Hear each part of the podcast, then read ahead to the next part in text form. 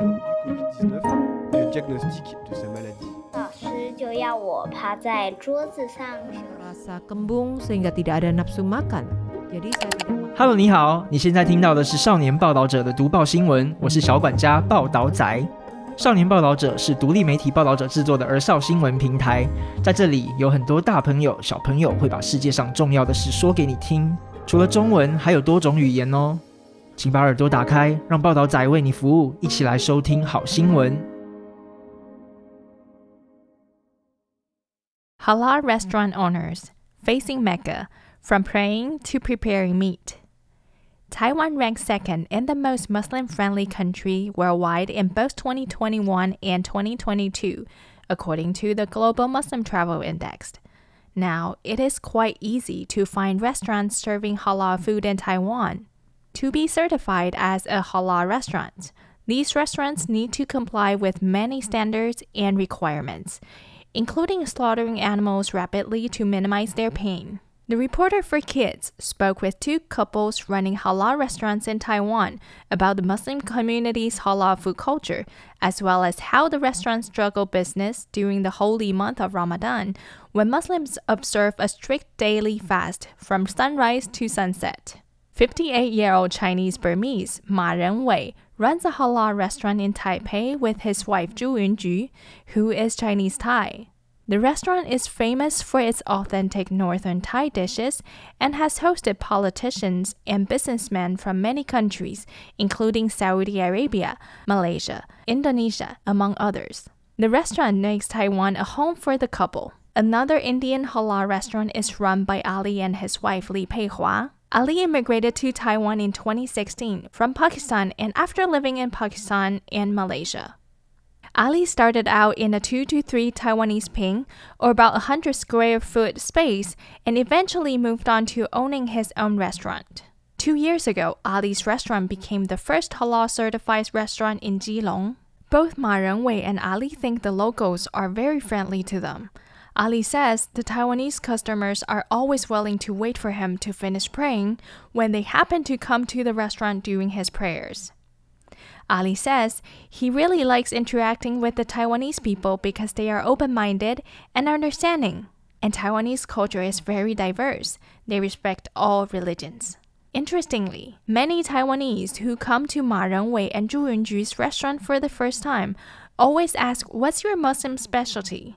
Zhu Yunju always tells them with a smile that there's no one Muslim cuisine and that the restaurant serves authentic northern Thai dishes. Being a halal restaurant means the process and preparation of ingredients are strictly regulated, and more and more Taiwanese restaurants are interested in acquiring halal certification.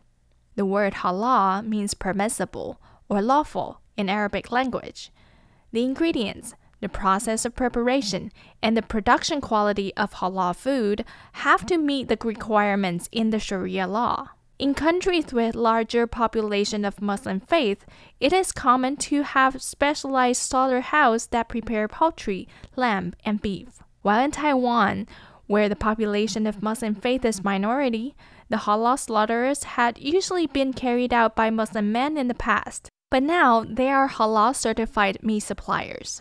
Ma Renwei says the preparation of the meat product used in halal certified restaurants has to meet the strict requirements. The slaughter has to be done by two Muslim men while facing west, and they must kill the animal by cutting the throat in one motion, easing and shortening the pain the animal feels to 2 to 3 seconds.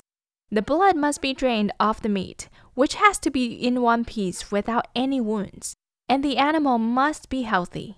Restaurant owner Ma Renwei says, besides butchers who prepare the meat, Muslims around the world all have to pray facing towards the Kaaba in Mecca.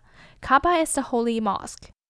For Muslims living in Taiwan and the Southeast Asian countries, Mecca is in the western direction. There are cell phone apps that help Muslims users identify the direction of Mecca's Kaaba so that they know which direction they should face when praying during travels. Other certified ingredients used in halal restaurants come from other countries, such as Thailand.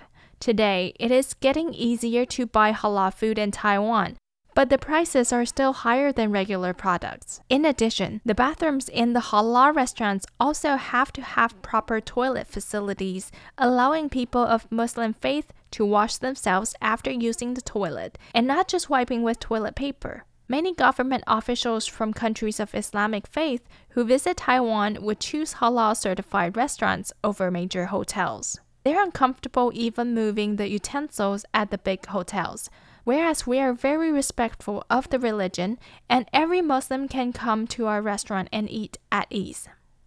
How do Ali and Li Peihua run their restaurants during Ramadan when they're fasting during the day? Every morning, Ali opens the door of his Indian restaurant on time, even during Ramadan. The only difference during this time is that he drinks a mixture of milk and juice before sunrise to help him stay energized throughout the day. While working and fasting at the same time. In Islamic countries, restaurants can choose to close during Ramadan. But in Taiwan, most restaurant owners of Muslim faith have to accommodate their non Muslim customers, and sometimes the owners have to deal with certain unusual situations. Ali says, fasting during the Ramadan is how we show our devotion to Allah, and it comes from our heart. He says when he was living in countries where the majority of the population are of Muslim faith, everyone would be fasting together. When you become too hungry or start to feel uncomfortable, you have to eat or drink without being seen by others or police in some cultures. But in Taiwan, where Muslims are the minority, you have to instead adjust the fasting to local norms. But how does one work from dawn to sunset without eating anything? How does one's body take it? Ali says with a stern face that he would ask for forgiveness in his heart when he has to drink or eat after feeling sick or dizzy during restaurant hours. I will make up for it by praying or fasting after Ramadan. When the sun sets, Ali and Li Peihua rush to eat some dates that provide essential nutrients. Ma Renwei is diabetic, and Ramadan poses a great challenge for him. It is usually the first few days that are more difficult, Ma admits.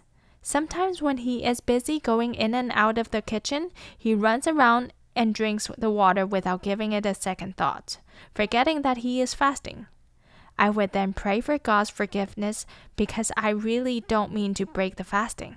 March 23rd this year is the first day of Ramadan. At 6:11 p.m., just as Ma Renwei and his wife Zhu Yunju are getting ready to break their fast with some rice noodles, customers walk into their restaurant. Ma Renwei quickly takes a sip of the water and eats a date before approaching the table to introduce his menu. You would sense that I become slightly irritable, Ma Renwei says, because it is the first day of fasting and he hasn't eaten or drunk anything since 3 a.m. in the morning. I'm hungry and tired. My blood sugar level is low, and so is my mood. During a break, Ma Renwei is eating rice noodles and he says, I have rarely broken my fast since I was a child. When the restaurant is open, his alarm would be set at 3 a.m. in the morning, giving him enough time to have breakfast before 4:20. Then the fast is observed until around 6:10 p.m. He makes sure to go to bed on time at 9:30 p.m. to replenish energy for the next day. Ma Renwei was diagnosed with diabetes years ago. His wife Zhu Yunju is always worried about him. When Ma Renwei stays hungry for too long, he starts trembling. But Zhu Yunju says during Ramadan, Ma's condition is always stable no matter how busy the restaurant is. Perhaps it is faith that's supporting him. While nothing has ever happened during Ramadan, Zhu Yunju says she always checks on him when he is busy. If I don't see him for a while, I will yell out his name just to make sure he hasn't fainted. Ma Renwei knows his own physical condition. He injects insulin before and after the fast unless he really feels unwell and must go to the doctors or the hospital for treatment. He will continue fasting. If you have an IV, it doesn't count as fasting, Ma Renwei says.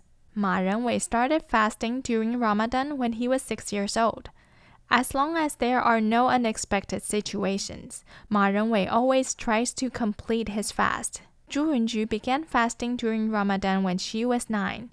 Her parents taught her a technique pray in your mind, and you will be able to complete the fast with calmness. Besides fasting, praying is a very important part of being a Muslim. Ma Renwei says he used the basement of his restaurant as a prayer room. He has dedicated a space for praying facing the Kaaba, making it a designated prayer space for the couple. Sometimes, Ma's Muslim customers would join them and pray together. Muslims pray five times a day, including at dawn and sunset. Ma Renwei is always in his restaurant doing other prayers. He says one of the prayers is around 6 in the evening. He washes himself and then prays in the restaurant. But if someone just happened to be walking into the restaurant, he usually waits until he is home and prays one more time to make up for it. Praying is essential to the Islam faith. Ma Renwei says the Quran says one must abide by the five pillars of Islam, which are Shahada, Salah, Alms, Sawm, and Hajj. And Shahada means the belief that there is no God but God. Sawm is fasting during the daylight hours of Ramadan. Alms means donating to those in need. Hajj means pilgrimage, in which every Muslim must make at least one visit to the holy city of Mecca in their lives. The five pillars are central to every Muslim's belief, and not one can be left out.